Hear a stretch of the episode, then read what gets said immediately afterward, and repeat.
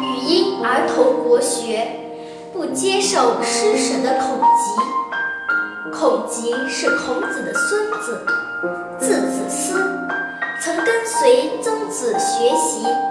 他不仅学习好，而且很有志气，能洁身自好。尽管家境贫苦，吃不饱，穿不暖，但他仍然坚持刻苦学习。当时有一个叫田子方的人，很敬佩孔吉。他听说孔吉的境况后，让人送来一件白狐皮大衣，让孔吉换上。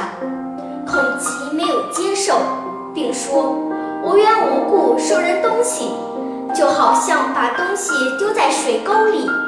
我不想让自己身体成为脏水沟，我要保持身体的洁净，不能让别人瞧不起我。”孔吉家境虽然贫寒，他却能洁身自好，拒绝了田子方赠馈的狐皮大衣。